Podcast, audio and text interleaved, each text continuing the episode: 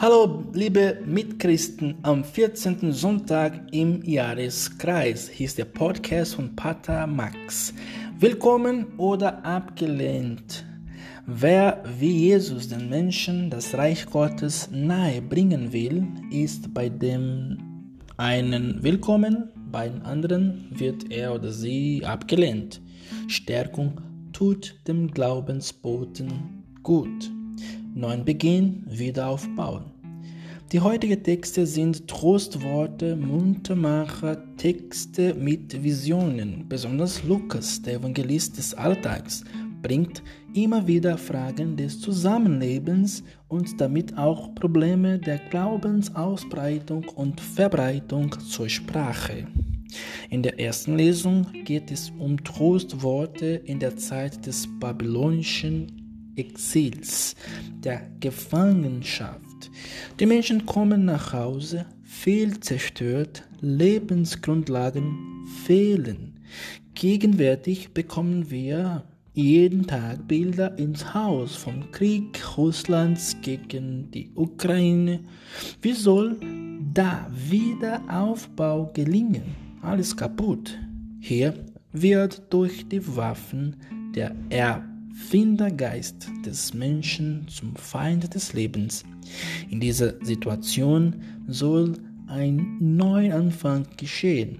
Menschen sind zu bewundern, die zurückkehren und auch solche, die zurückkommen wollen, die neu anfangen wollen. Das war damals auch so. In diesen traurigen Zeiten wird das Trostwort gesprochen.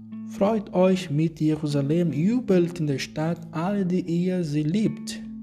Wie einen Strom leite ich den Frieden zu ihr. Friede als Voraussetzung für Neubeginn, für Wiederaufbau. Friede und Trost für die Menschen, das wollen wir sehen, so bald wie möglich. Freunde, oder Feinde des Reiches Gottes.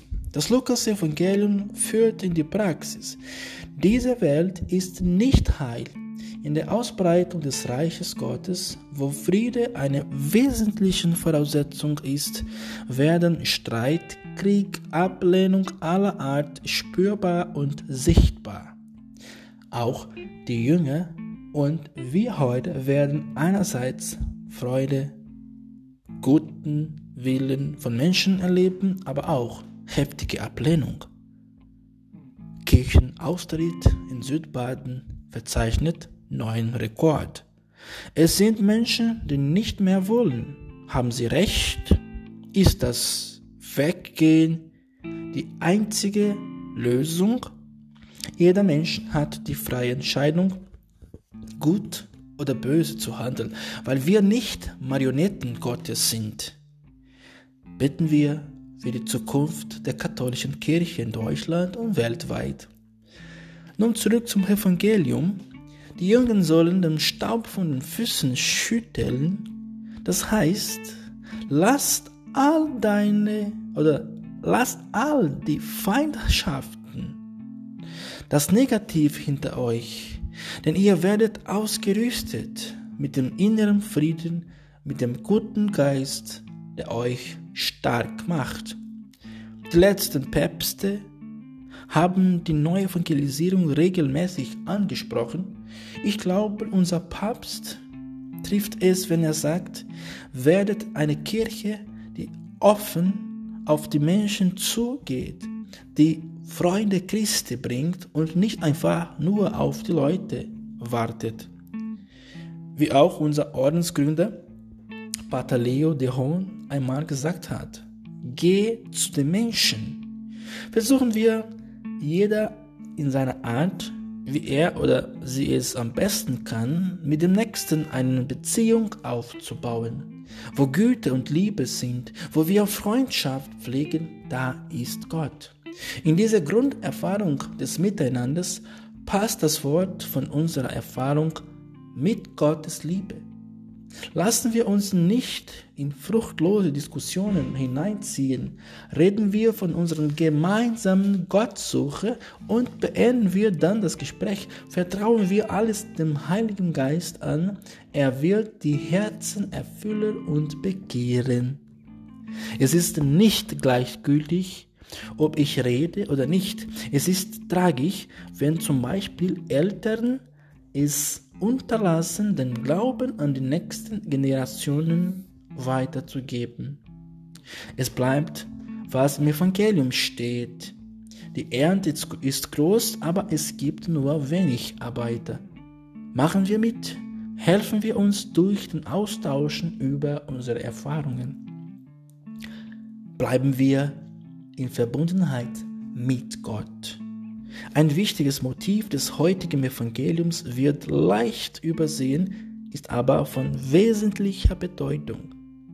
Die Aussendung ist mit dem Gebet verbunden. Bevor Jesus sagt, geht, fordert er die Jünger auf zu beten. Die Ernte ist groß, aber es gibt nur wenige Arbeiter. Betet also den Herr der Ernte, Arbeiter für seine Ernte auszusenden. Lukas 10, Vers 2. Das gesamte Geschehen ist im Gebet dem Herrn anvertraut. Die Verkündigung des Evangeliums und die ganze christliche Praxis funktionieren nur im Horizont der gläubigen Verbundenheit der Menschen mit Gott. Gottvertrauen brauchen wir auch wenn wir wie Schafe unter Wölfe ausgesandt sind. Zum Gebet sind wir auch heute hier zusammengekommen zur Verkündigung der Botschaft Jesu Christi. Zur christlichen Praxis sind wir von hier ausgesandt in die Welt. Gelobt sei Jesus Christus in Ewigkeit. Amen.